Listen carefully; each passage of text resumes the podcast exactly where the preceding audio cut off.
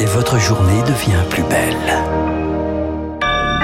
Merci d'écouter Radio Classique, il est 8 heures.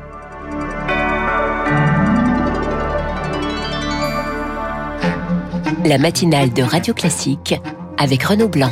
À la une, l'optimisme prudent des soignants à l'hôpital. L'accalmie se confirme en réanimation. Les contaminations continuent de baisser, mais la vigilance reste de mise. On vous dira euh, pourquoi l'attractivité de la France se confirme? 4 milliards d'euros investis dans 21 projets d'entreprises étrangères. Euh, c'est la promesse du cinquième sommet Choose France. Le détail dans ce journal. Et puis, le Fonds monétaire international, dernier espoir du Liban. Le pays vit la pire crise économique de son histoire.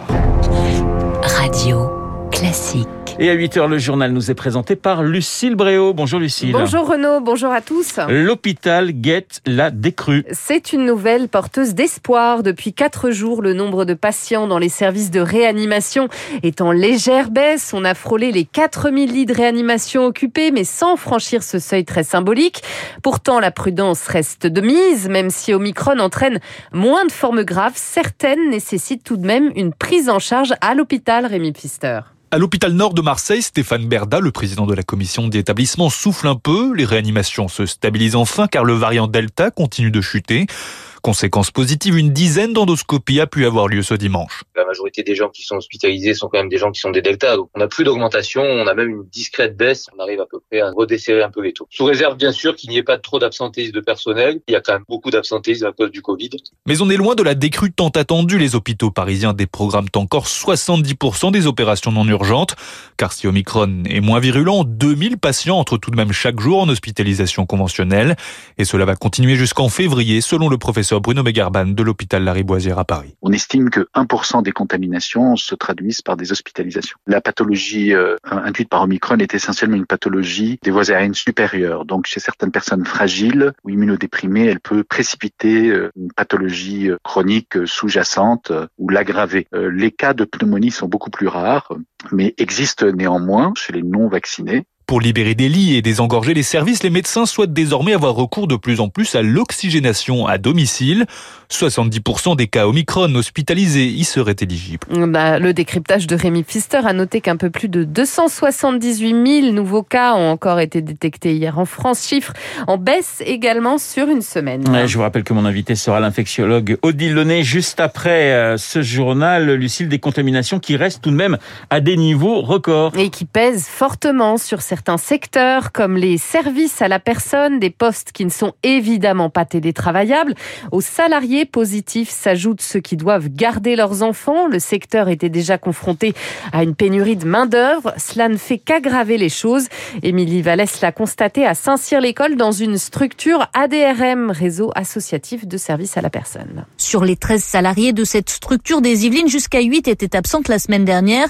Du coup, Marie-Claude, auxiliaire de vie, doit prendre le relais et multiplie les interventions auprès des personnes âgées ou en situation de handicap. Ça rajoute du travail, forcément. 3 4 personnes supplémentaires sur un planning. Ce qui est lourd, parce que souvent, en tant qu'auxiliaire de vie, on a beaucoup de transferts d'aide à la toilette, de mobilisation de personnes. Mais il faut y aller. Ces personnes nous attendent. La plupart, elles ont que nous dans la journée. Malgré tout, certaines missions doivent être décalées, voire même annulées, comme le ménage pour cette dame de 86 ans. Bonjour, ici Mélanie Le Breton de la DMR. Malheureusement, je suis obligée d'annuler l'intervention de mardi. Ça sera exceptionnel. Hein. On est obligé de prioriser et de se concentrer sur les actes essentiels, se désole Manel Selami, responsable de secteur pour la DMR. On fait juste l'aide à la toilette et l'aide à la toilette rapide. Sur une intervention habituellement où on faisait une heure, aujourd'hui on réduit à 45 minutes ou à 30 minutes pour pouvoir laver tous nos bénéficiaires. Pareil, c'est plus des repas euh, comme on préparait avant, c'est des plats rapides. Et la situation est aggravée par un manque structurel de personnel. On est en manque de personnel depuis deux ans. Et là, c'est de pire en pire. Le métier n'attire plus. On n'arrive pas à embaucher.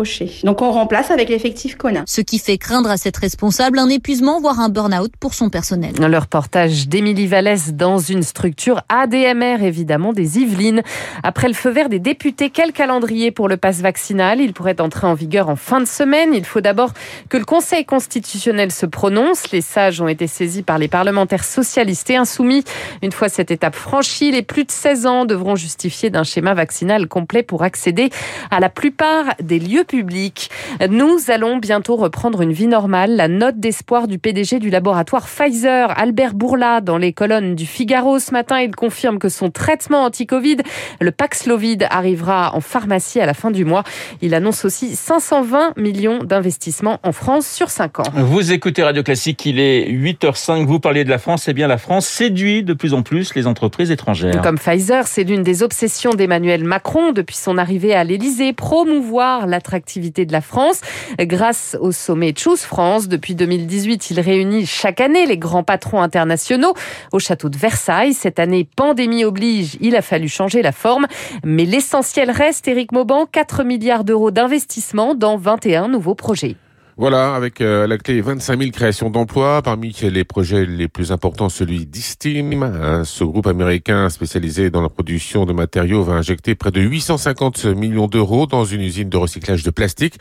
Près de 350 emplois euh, sont prévus. Plus connu du grand public, Ikea va débourser 650 millions d'euros sur trois ans pour des projets liés à l'économie circulaire et au transport durable. Et puis Emmanuel Macron se rendra aujourd'hui euh, sur un site de BASF situé dans le Haut-Rhin. Il annoncera la création d'une nouvelle unité de production d'un composant du nylon. D'autres grands groupes étrangers comme Pfizer, GSK, Mars, Ferrero ou Cisco devraient également faire aujourd'hui des annonces. Elles seront du meilleur effet pour Emmanuel Macron à moins de trois mois de l'élection présidentielle. Les précisions d'Éric Mauban. L'agence France Presse va porter plainte aujourd'hui après l'agression de deux de ses journalistes lors d'une manifestation anti-pass sanitaire. C'était ce week-end. Plainte pour violence en réunion, menace de mort entre autres. L'équipe et ses deux agents de sécurité ont été violemment pris à alors qu'ils couvraient le rassemblement. Nouvelle grève en vue dans les écoles. Plusieurs syndicats appellent à une nouvelle journée d'action plus locale jeudi prochain contre la gestion de la crise sanitaire avant une nouvelle grève plus massive le 27 janvier.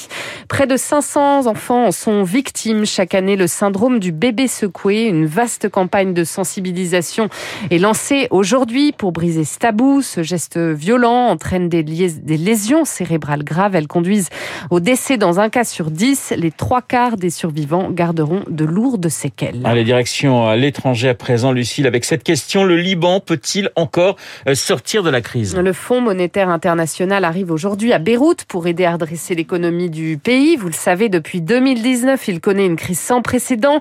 Quatre Libanais sur cinq vivent aujourd'hui sous le seuil de pauvreté, mais impossible de bénéficier de l'aide du FMI sans réformer le pays, Marc Tédé.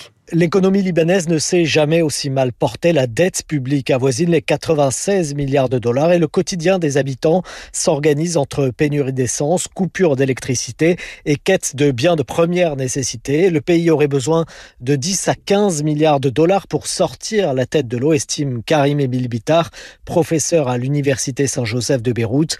Une aide, dit-il, empêchée par la corruption des dirigeants actuels. Vous avez des partis que, a priori, tout oppose. Les uns sont alignés sur l'Iran, les autres sont alignés sur l'Arabie saoudite.